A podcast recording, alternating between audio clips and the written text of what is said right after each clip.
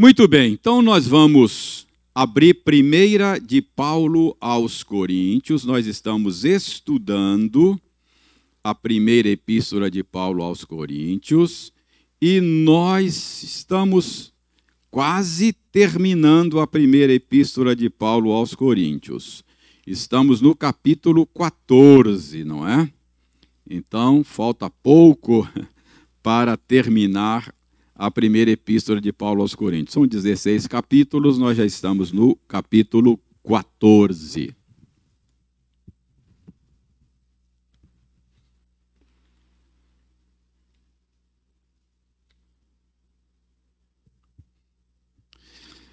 Ah, hoje nós vamos ler, nós, nós fomos até o verso 19. Hoje vamos ler a partir do verso 20 até, até o verso 25. Acho que não dá para ir mais do que o verso 25 hoje.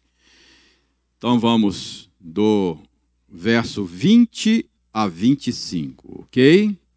Primeiro aos Coríntios 14. Eu leio e você acompanha aí silenciosamente. Irmãos, não sejais meninos no juízo. Na malícia, sim, sede crianças. Quanto ao juízo, sede homens amadurecidos.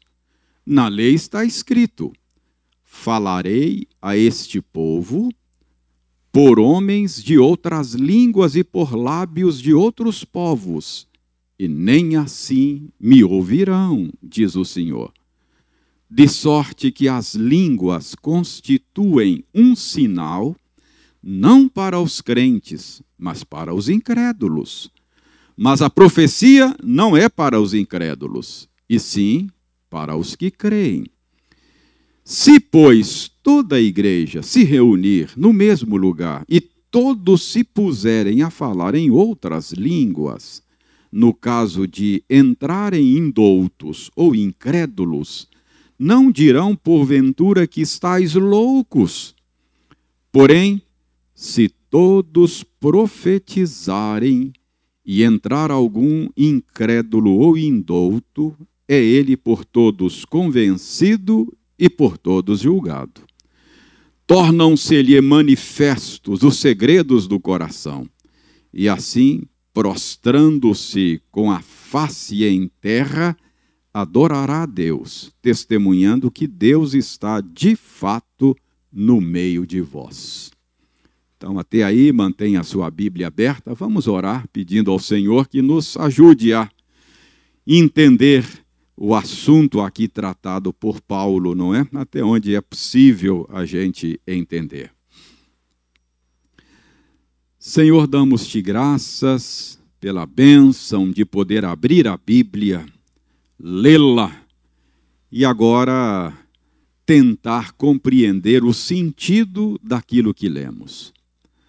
Senhor, nós precisamos da tua graça, porque sem a operação iluminadora do Espírito Santo, nós não poderemos compreender corretamente o sentido do texto sagrado. E mais do que isso, Senhor, nós estamos lidando com um assunto tão complexo, tão difícil de ser entendido, onde há nuances que às vezes nos escapam. Por isso nós pedimos, dá-nos um coração humilde, ajuda-nos a compreender o assunto até onde é possível compreender, ajuda-nos a a descansar em ti e deixar sobre a mesa aspectos do assunto que não estão claramente revelados na tua palavra. Senhor, que possamos nos aproximar do texto sagrado com humildade e, e esperando no Senhor o esclarecimento.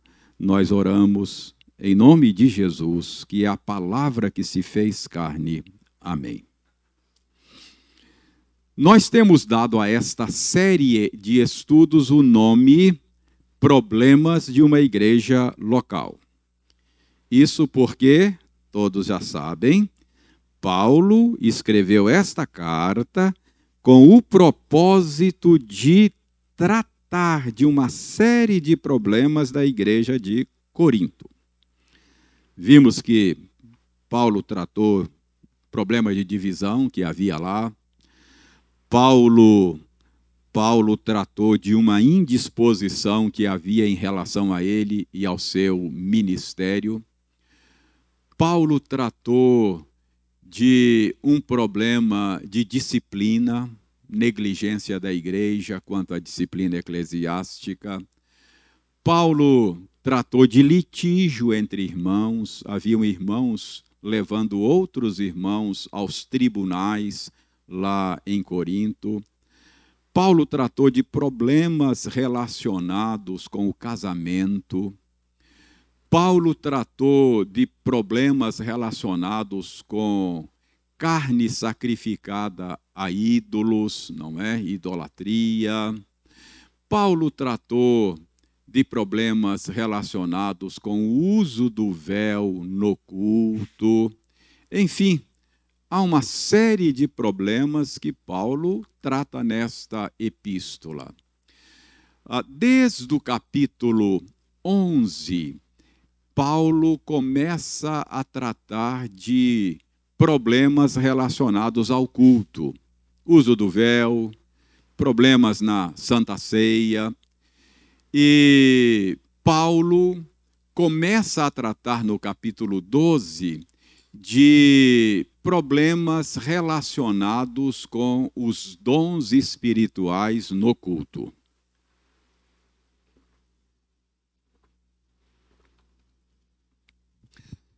E, sobretudo, Paulo Paulo procura corrigir o engano dos coríntios que consideravam mais espirituais aqueles que eram habilitados com o dom de línguas. Então havia uma supervalorização do dom que estava causando problemas na igreja de Corinto. Havia pessoas que se sentiam superiores porque Deus havia dado a eles esta habilidade e havia pessoas que se sentiam inferiores por não terem sido habilitados por Deus com esta habilidade. Nós já vimos que o nosso entendimento é que esta habilidade é a habilidade de falar um idioma humano que não era o idioma materno da pessoa e que ele havia aprendido por obra e graça do Espírito Santo. Havia aprendido de maneira sobrenatural.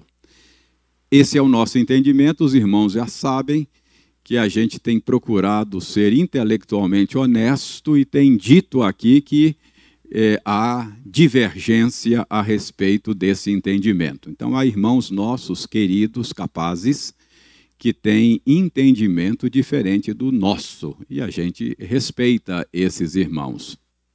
Mas esse tem sido o nosso entendimento da natureza desse dom espiritual que estava sendo abusado lá na igreja de Corinto. Paulo está tratando disso no capítulo 14. E nós vimos que ao tratar disto no capítulo 14, o apóstolo Paulo estabelece um princípio norteador do culto cristão. Então, nós aprendemos que do capítulo 14, verso 1 até o verso 9, temos aí a revelação de um princípio norteador. Lembram qual é o princípio norteador do, do culto cristão? Edificação pelo entendimento. Então, Paulo diz que tudo no culto, absolutamente tudo no culto, deve visar a edificação da igreja. E Paulo deixa claro que essa edificação acontece por meio do entendimento, da compreensão daquilo que está sendo dito. Sem a compreensão do que está sendo dito, a edificação não acontece. Então, isso tem que nortear o culto. O culto tem que ser compreensível, inteligível e para que a igreja seja edificada. Na, na última quarta-feira, no nosso último estudo, eu disse a vocês que foi essa passagem bíblica que inspirou os reformadores que se levantaram contra a missa na época celebrada em latim.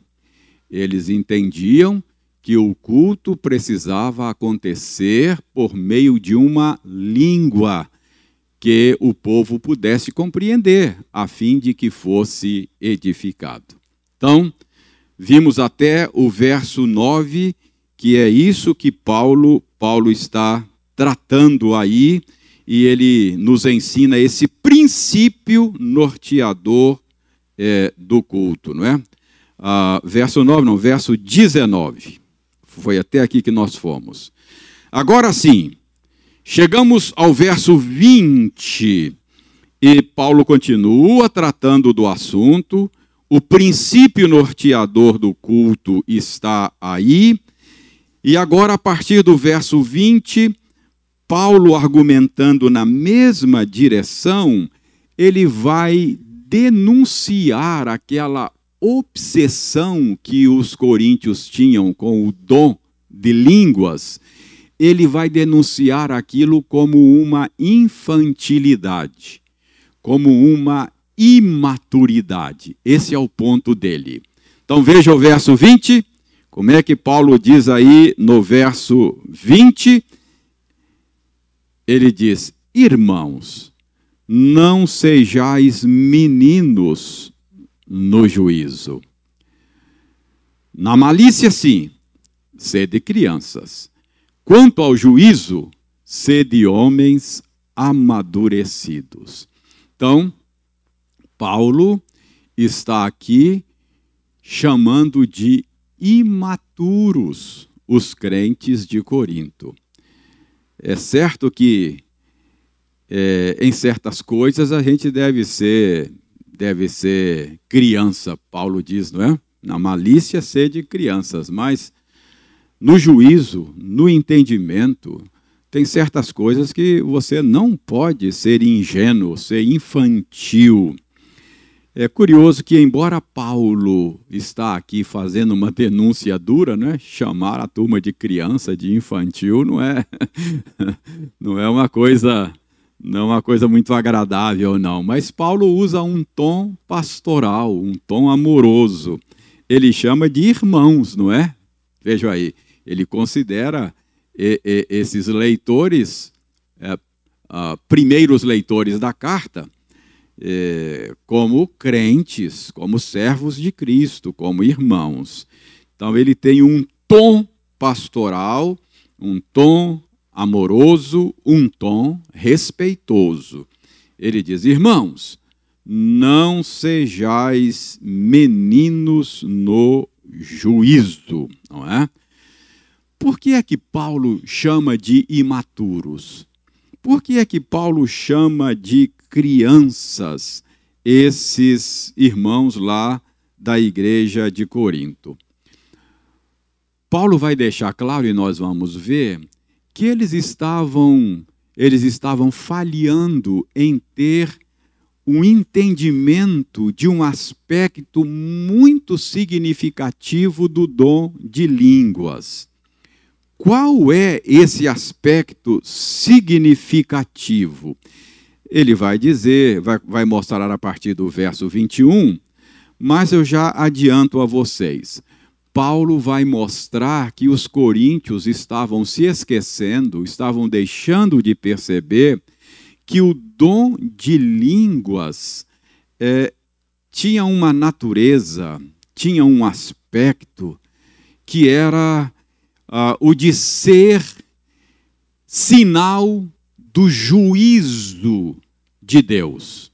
Então é isso que Paulo vai mostrar. Olha, vocês estão obcecados por algo que, na verdade, era manifestação do desagrado de Deus. Então, esse é o ponto que os coríntios estavam deixando de perceber e que Paulo vai mostrar a eles aqui nesta sessão. Então, verso 20, ele chama de crianças, não é? Dizem que eles não deveriam ser infantis, eles estavam sendo infantis. E aí a pergunta é, Paulo, por que é que você está dizendo que nós somos infantis? Que é isso? Aí Paulo vai responder, ele vai dizer, por que é que vocês são infantis? Verso 21. Na lei está escrito. Então, a razão pela qual Paulo diz que eles eram infantis será encontrada onde? Na lei. É uma maneira de falar do Antigo Testamento, não é? Então, a lei é uma maneira de falar do Antigo Testamento. Então, Paulo os, os conduz para o ensino Antigo Testamento. Então, Paulo diz: olha, a razão pela qual eu estou dizendo que vocês são infantis está lá no Antigo Testamento. Ele chama a atenção deles para o Antigo Testamento. Na lei está escrito. E aí ele cita um texto da lei. Isso é do Antigo Testamento. De fato, Paulo não faz aquela distinção de lei, profetas e livros históricos como a gente conhece hoje. Tudo era lei para ele, né? É o Antigo Testamento. Ele vai citar Isaías, é? vai citar um profeta. Então ele cita Isaías: Falarei a este povo por homens de outras línguas e por, por lábios de outros povos, e nem assim me ouvirão, diz o Senhor. Então, Paulo, Paulo vai citar a Isaías.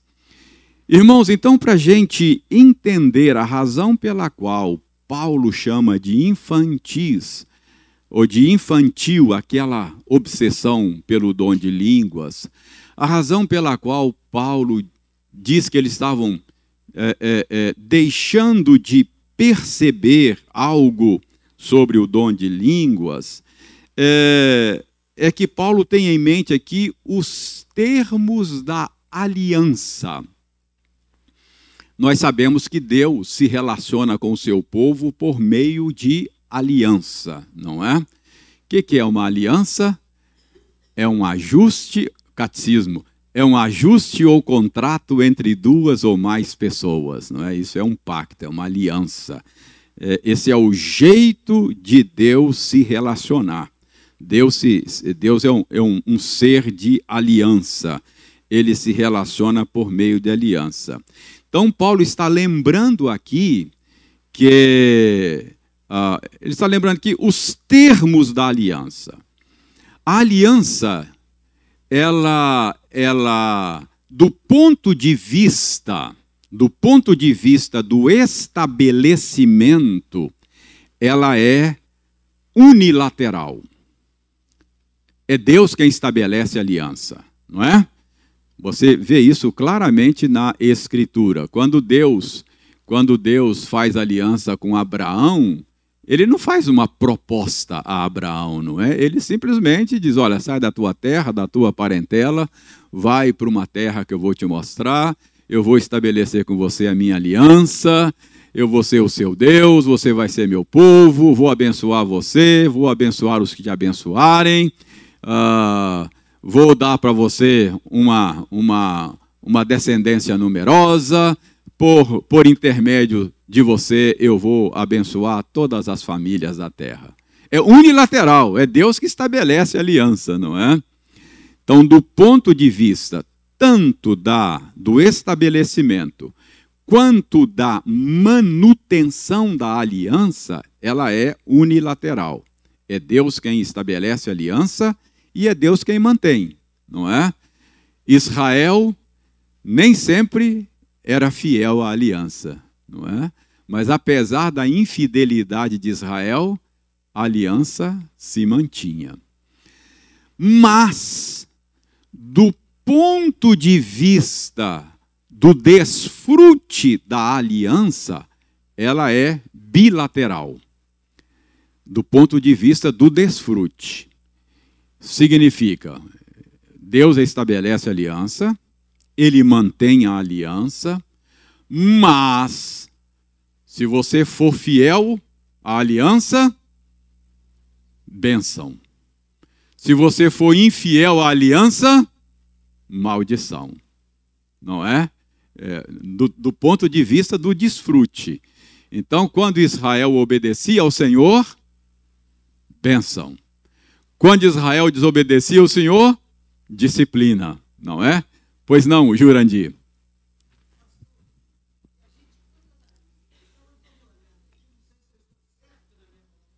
Hum.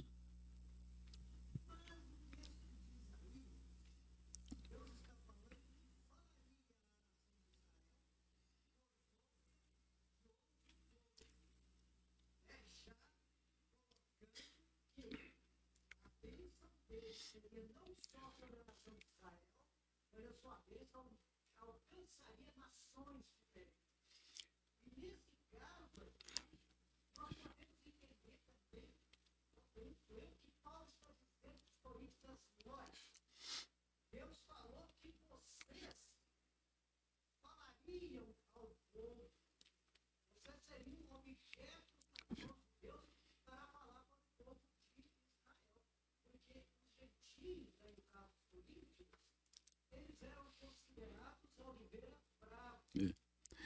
Ah,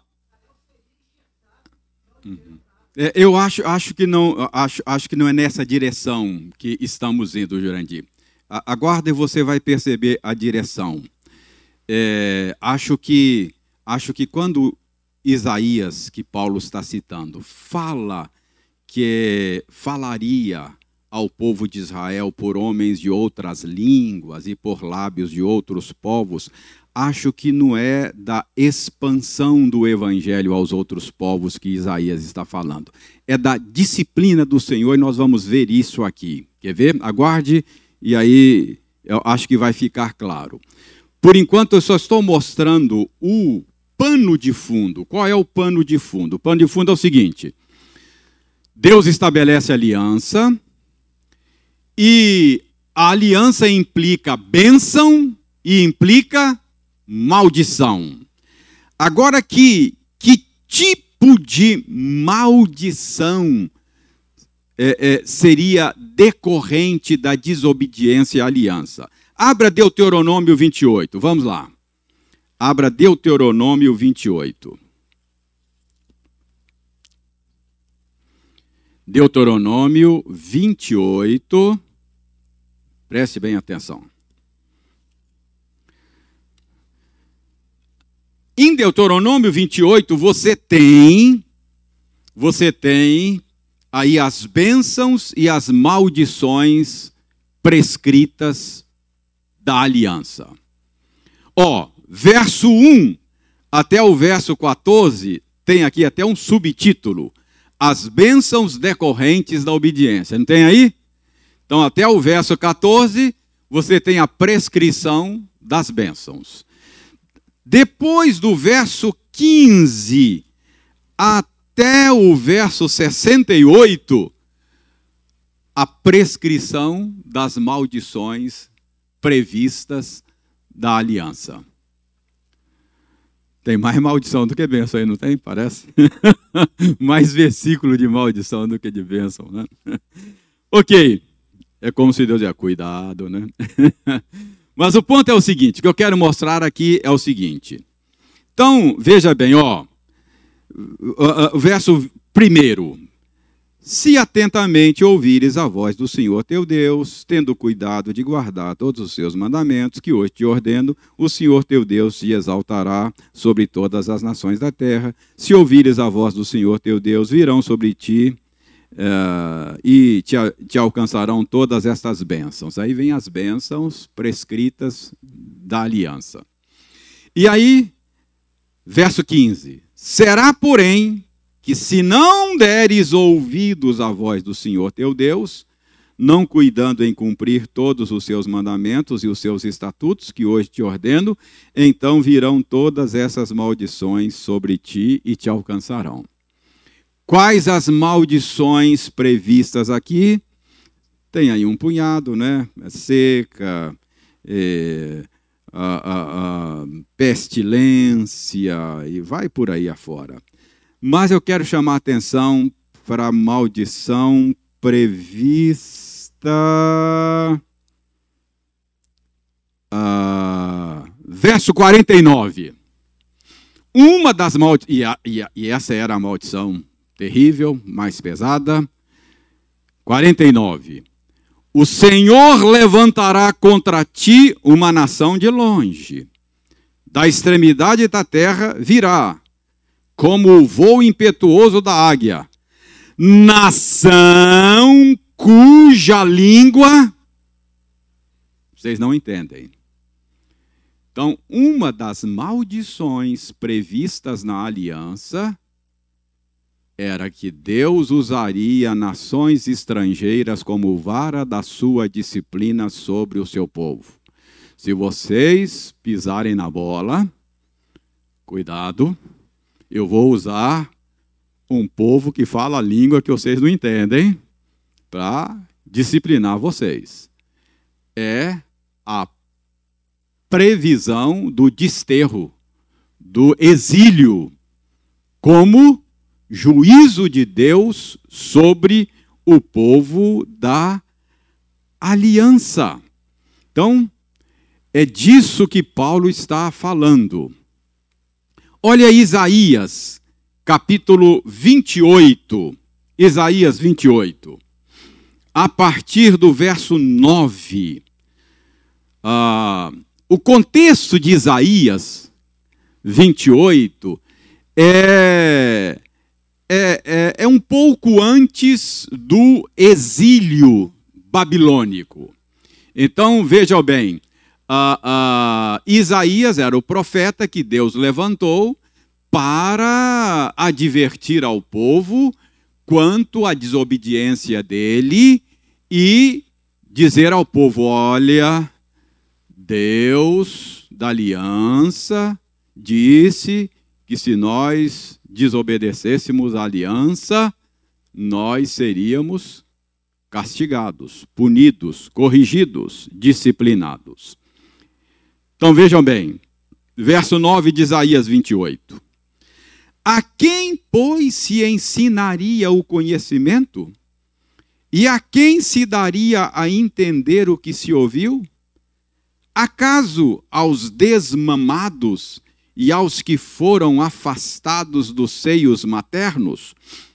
Veja bem, isso aqui é o povo falando com o profeta, não é? Dizendo: por acaso você acha que, que nós somos criança? Que esse negócio de ficar aí dizendo cuidado, cuidado, cuidado, olha, tem o exílio, cuidado, cuidado. Então, eles estão respondendo, Isaías, para com isso, você acha que.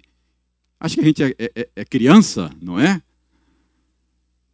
Verso 10: Porque é preceito sobre preceito, preceito e mais preceito, regra sobre regra, regra e mais regra, um pouco aqui, um pouco ali,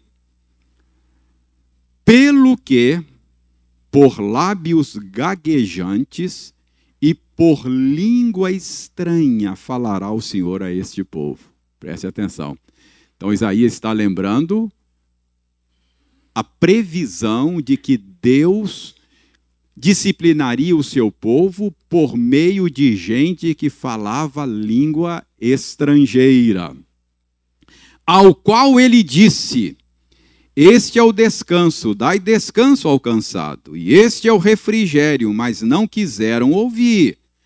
Assim, pois, a palavra do Senhor lhe será preceito sobre preceito, e mais preceito, regra sobre regra, e regra e mais regra, um pouco aqui, um pouco ali, para que vão e caiam para trás, e se quebrantem, se enlacem e sejam presos. Então, Isaías está lembrando aqui que o, o Deus haveria de corrigir o seu povo por meio de nações estrangeiras. Quer ver? Mesmo contexto, Jeremias, mesmo contexto. É o contexto que antecedia o, o, o exílio, o desterro para a Babilônia. Jeremias capítulo 5. Jeremias 5. Versos 15 em diante. Vou ler até o 19. Eis que trago sobre ti uma nação de longe, ó casa de Israel, diz o Senhor, nação robusta, nação antiga, olha, nação cuja língua ignoras e não entendes o que ela fala. A sua aljava é como sepultura aberta. Todos os seus homens são valentes. Comerão a tua cega e o teu pão. Os teus filhos e as tuas filhas comerão as tuas ovelhas e o teu gado. Comerão a tua vide e a tua figueira. E com a espada derribarão as tuas cidades fortificadas em que confias. Contudo, ainda naqueles dias, diz o Senhor, não vos destruirei de todo quando disserem: Por que nos fez o Senhor nosso Deus todas essas coisas? Então lhes responderás: Como vós me deixastes e servistes a deuses estranhos na vossa terra, assim servireis a, a, a estrangeiros em terra que não é vossa. Então, Deus, Jeremias está lembrando aqui a promessa de que Deus puniria o seu povo por meio de um povo que falava a língua que o povo não entendia. Então, qual é o ponto aqui? O desterro, o exílio, era um dos métodos usados por Deus para disciplinar o povo. Os assírios fizeram isso com Israel, o reino do norte, cuja sede era Sa Samaria. Os babilônios fizeram isso cem anos depois, com o Reino do Sul, cuja capital era, era Jerusalém, não é? é? Então, é isso que Paulo está lembrando. Que lá na lei, no Antigo Testamento, é, nós ficamos sabendo que línguas estrangeiras constituíam um sinal para os descrentes, para os incrédulos, para os desobedientes. É isso que está o verso 22 de 1 aos Coríntios 14. Dê uma olhada no verso 22. De sorte, verso 22 de 1 aos Coríntios 14. De sorte que as línguas constituem um sinal não para os crentes, mas para os incrédulos. Mas a profecia não é para os incrédulos, e sim para os que creem. Então vejam bem, quando o povo de Deus no passado era incrédulo, desobedecia, Deus deixava de lhes falar de maneira compreensível. Abra sua Bíblia no Salmo 74. Salmo 74, verso 1. Dê uma olhada. Salmo 74, verso 1. Por que nos rejeitas, ó Deus, para sempre? Por que se acende a tua ira contra as ovelhas do teu pasto? Então o salmista está dizendo que Deus está bravo com Israel, não é? Com a nação. Está dizendo aí que, que Deus está irado com as ovelhas do pasto dele. Que que levou o salmista a fazer essas perguntas a Deus? O que que havia acontecido para que ele percebesse que Deus estava bravo, irado? Verso 7 a 9 vai responder do salmo. Veja aí deitam fogo ao teu santuário, profanam, arrasando-a até ao chão, a morada do teu nome, disseram no seu coração: acabemos com eles de uma vez, queimaram todos os lugares santos de Deus na terra. Jerusalém foi invadida, o povo levado para o exílio, Veja bem, já não vemos os nossos símbolos, agora preste atenção. Já não há profeta, nem entre nós quem saiba até quando. Ou seja, Deus fala ao povo, Deus manda profetas, Deus adverte o povo, Mas o povo se endurece, o povo não dá ouvidos aos profetas, o povo fala com os profetas como falaram para Isaías. Você está achando que nós somos criança de peito? Fica aí, bah, bah. Fala, fala muito, para com isso. Não é? O que, que Deus faz? Deus silencia, deixa o povo entregue na mão de gente que fala o que eles não entendem.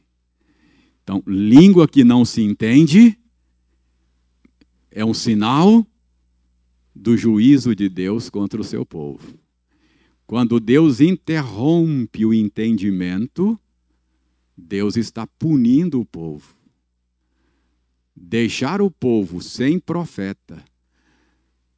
Quando não há profecia, o povo se corrompe. Deixar o povo, quando Deus se silencia, e o que o povo ouve é o que ele não entende, é sinal de que Deus está bravo conosco já não há profeta. É o Salmo 74, está dizendo, Senhor, até quando o Senhor vai ficar bravo conosco? Então percebe o que significa Paulo no verso 22, dizendo que língua estrangeira era um sinal para os incrédulos, para os desobedientes. É como se Deus parasse de falar com eles. Quer dizer, manda profeta, fala, o povo não obedece, se endurece, não dá ouvidos. Aí Deus para de falar, e o que o povo ouve agora, numa terra estranha, é coisa que ele não entende. Então, veja bem, veja ainda uma outra promessa. Uh, está no capítulo 30 do profeta Isaías, verso 20 e 21.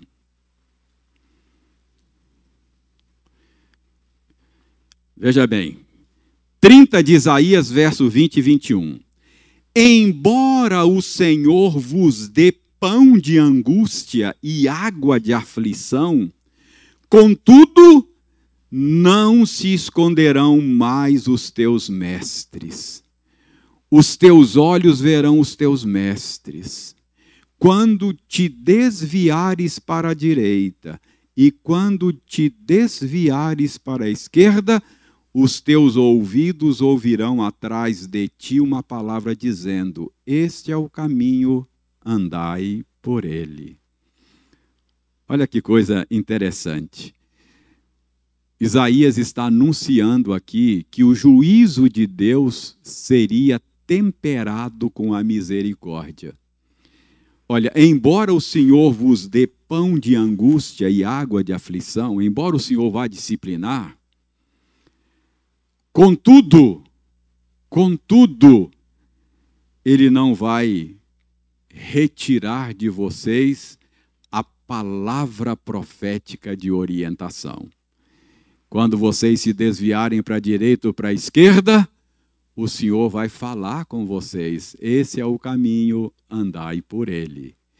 Mais uma vez, o silêncio do Senhor a falta de compreensão da palavra do Senhor, sinal de juízo de Deus contra o povo.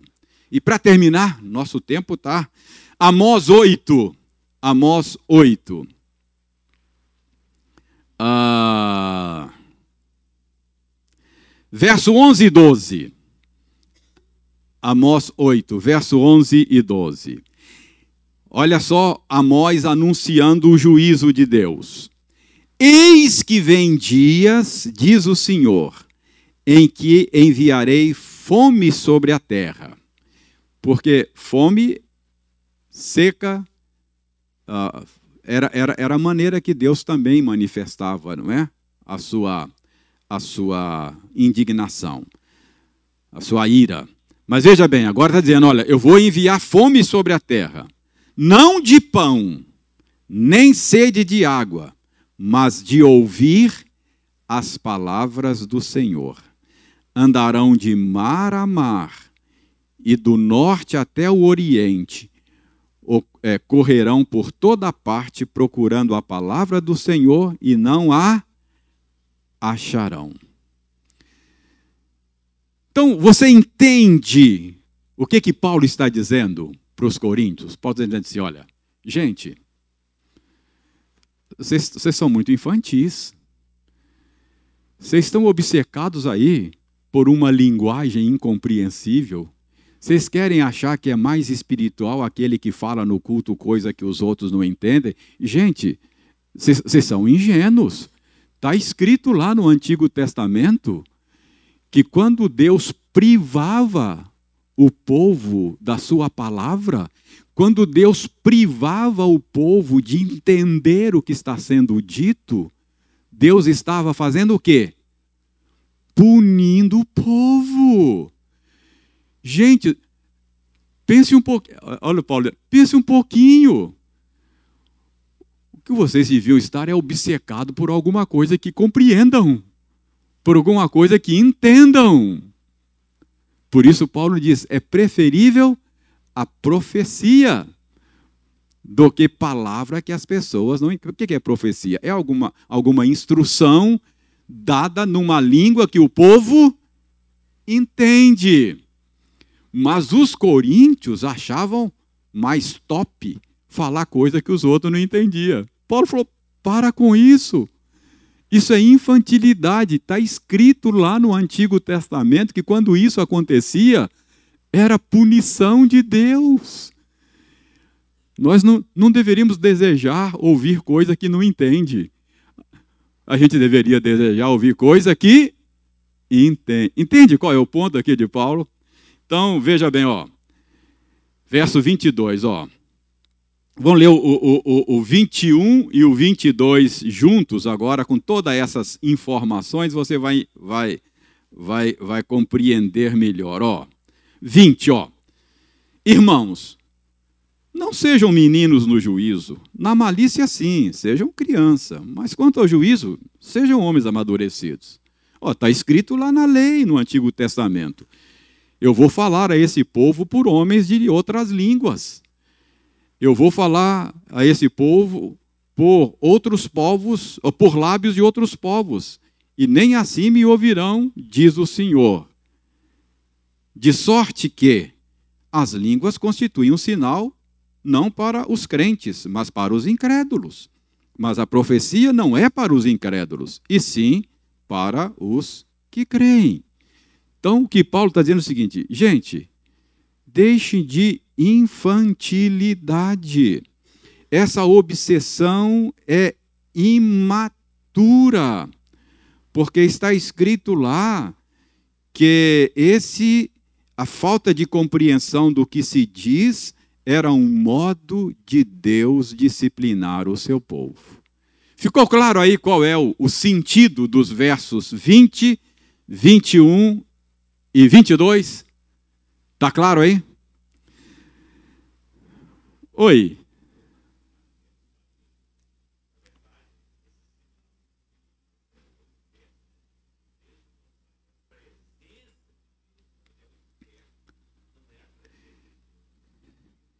É verdade.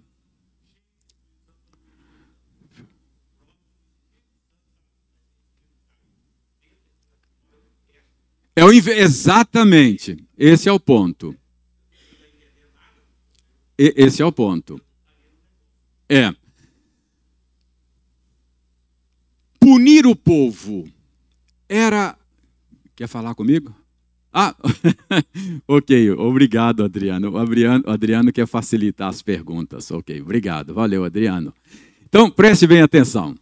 É, é, isso significa que Paulo Paulo é contra falar um outro idioma no culto? Não. O próprio Paulo diz: olha, quando, nós vimos aqui em passagens anteriores, quando houver interpretação, quando houver tradução e o povo for edificado, ok. Não, punir o povo não era apenas a única utilidade de uma língua estrangeira. Mas o ponto aqui é que quando Deus silencia, quando Deus para de falar, ou fala o que o povo não entende, é mau sinal. é sinal de disciplina, é sinal de que tem alguma coisa errada. É isso que o Carlinhos percebeu claramente aí. Mas é isso mesmo, Carlinhos. Muito bem. Como não tem ensaio do coral hoje, né, Anilete? Eu posso gastar um pouquinho mais aqui. ok. Então, veja bem. Então, versos, até o verso 22, né? Quando chega no verso 23, Paulo apresenta uma imagem para mostrar que eh, o ponto dele, qual é o ponto dele? A necessidade de ter, de, de, de se compreender o que está sendo dito para que haja edificação. Então, vejam bem, verso 23, ele vai, ele vai apresentar uma imagem. Se, pois, toda a igreja se reunir no mesmo lugar e todos se puserem a falar em outras línguas, no caso de entrarem indoutos ou incrédulos, não dirão porventura que estáis loucos? Então, Paulo aqui imagina uma situação, ele cria uma imagem para que os seus leitores entendam a, a, a, a imaturidade, a bizarrice de uma reunião onde se fala coisas que não são inteligíveis. Paulo diz: olha, imaginem, imagine que vocês estejam reunidos e todo mundo falando e ninguém entendendo nada. E de repente entra um indouto, alguém que não conhece aquele idioma. Se ele conhece, tudo bem, não tem problema. Mas uh, uh, imagine que tivesse aqui alguém falando mandarim, outra pessoa se expressando em grego, outra em aramaico, e entrasse alguém aqui que mal mal fala português. Uh, ou, ou então entrasse aqui um incrédulo. Qual a sensação que ele teria? Eu acho que eu entrei no hospício, né? É, vocês estão loucos. Não, não, é, isso não faz sentido. É, é, isso que Paulo está dizendo, não é? Qual é o ponto de Paulo aqui? A necessidade de que o que se diz no culto seja inteligível, haja compreensão. Agora, versos 24 e 25, Paulo faz o contraste. Agora, imaginem, porém, é o contraste, não é? É, é uma conjunção adversativa. É uma outra imagem mais contrária. Porém, se todos profetizarem e entrar algum incrédulo ou indouto, e é ele por todos convencidos e por todos julgado, tornam-se-lhe manifestos os segredos do coração, e assim, prostrando-se com a face em terra, adorará a Deus, testemunhando que Deus está de fato no meio de vós. O pressuposto desses dois versos é que há compreensão do que está sendo dito. Havendo compreensão, possibilidade é que a palavra de Deus cumpra o seu papel na vida do indouto, mesmo que ele não seja uma pessoa culta, mas se está falando língua que ele entende, ele será beneficiado. E o incrédulo será beneficiado. Por quê? Porque diz aí é, é, o apóstolo Paulo: tornam-se-lhe manifestos os segredos do coração que, que Paulo está dizendo aqui? Irmãos, existem duas metáforas que a Bíblia usa que ajuda a gente a entender esse papel da palavra de Deus quando compreendida. Uma das metáforas é a metáfora do espelho. Lembra? Tiago usa essa metáfora. Tiago fala assim: aquele que é ouvinte da palavra, mas não é praticante, é como alguém que se olha no espelho vê o seu rosto natural, depois vai embora e deixa tudo como está. Lembra dessa metáfora que Tiago usa? Então a palavra de Deus tem tem o papel de revelar para a pessoa o seu rosto natural. É o papel do espelho. Qual é o papel? Por que, que você se olha no espelho? Para ver como é que está, como, como, diz lá, lá, lá, lá, na minha terra, como é que está as feição, né? Aí, aí você vê assim as suas feições assim e vê o que, é que precisa mudar, não é verdade? Você acorda de manhã, aí você olha no espelho para ver o estrago que a noite fez, não é? E para que que você olha no espelho? Para ver o que que então, para expor os, o segredo, até agora era segredo aquela feiura, né? O espelho revela os segredos. Assim, a palavra de Deus revela os segredos do coração. É o espelho que expõe o que precisa mudar no coração. A outra metáfora é o escritor de Hebreus que usa. O escritor de Hebreus diz que a Bíblia, a palavra de Deus, é como espada de dois gumes, ela penetra o interior do ser e ela é apta para discernir os propósitos do coração. Certamente aconteceu com você, quando, quando a palavra de Deus expõe o seu coração, expõe penetra lá e expõe. Você ouve assim, você fala, quem contou para esse pregador? Não é assim que a gente sente? Como é que ele sabe? Como é que ele sabe disso? Não, ele não sabe. É a palavra de Deus que expõe os propósitos do coração. Para usar a, a frase aqui, não é? Tornam-se-lhe manifestos os segredos.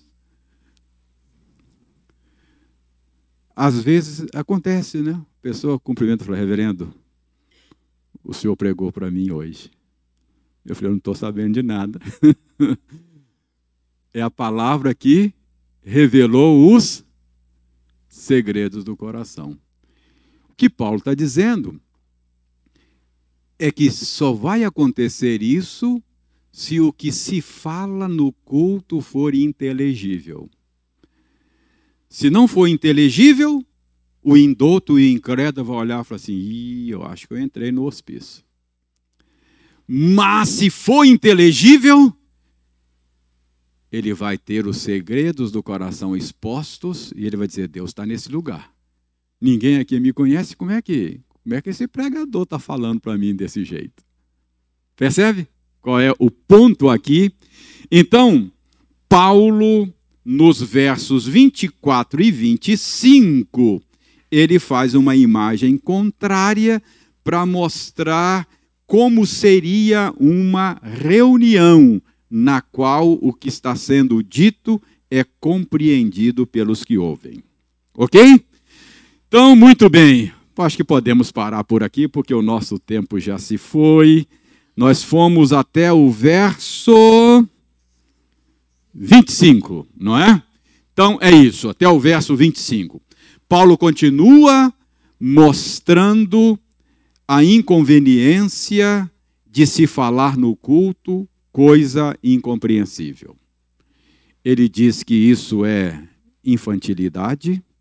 Ele diz por que é infantilidade porque deixa-se de compreender que é o método que Deus usou para disciplinar o seu povo, e ele dá uma imagem para mostrar na prática como seria bizarro uma reunião onde se fala coisas que não são compreensíveis. Está claro aí até o verso 25? Alguma pergunta, alguma colocação, alguma contribuição? Ele vai levar para você o microfone aí. Uhum.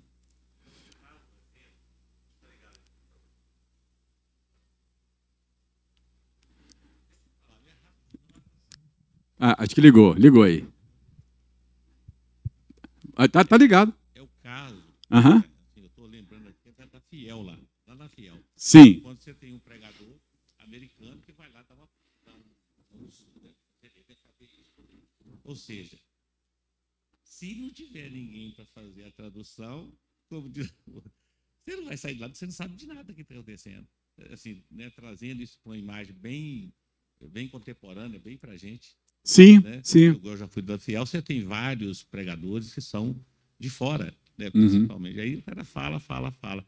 Se não tiver ninguém me interpretar, você, você, você vai saber nada, não tem como saber nada, não. É verdade. Aí é, é- é a, a edificação vem por meio da compreensão, não é?